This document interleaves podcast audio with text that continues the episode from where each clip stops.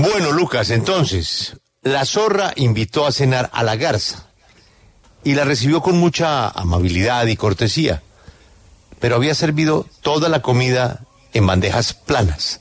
Sabía que la garza no podía saborear ni un bocado, pues su largo pico se lo impediría. ¡Ay, qué risa! De la garza me burlé, pues sin almorzar la dejé, concluyó la zorra. Luego la garza hace una invitación a la zorra.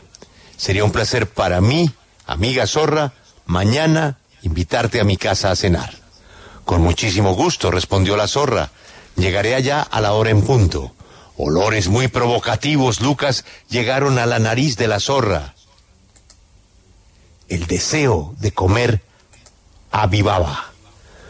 Pero, cosa extraña, ahí no había platos ni fuentes. Todo estaba en vasijas de cuello largo y angosto. Mm. La zorra, Lucas, intentó meter el ojico, el hocico, para comer algo, pero no pudo. Tuvo que conformarse con lamer la boca de las vasijas. Mi querida amiga, repetía la garza, coma, por favor.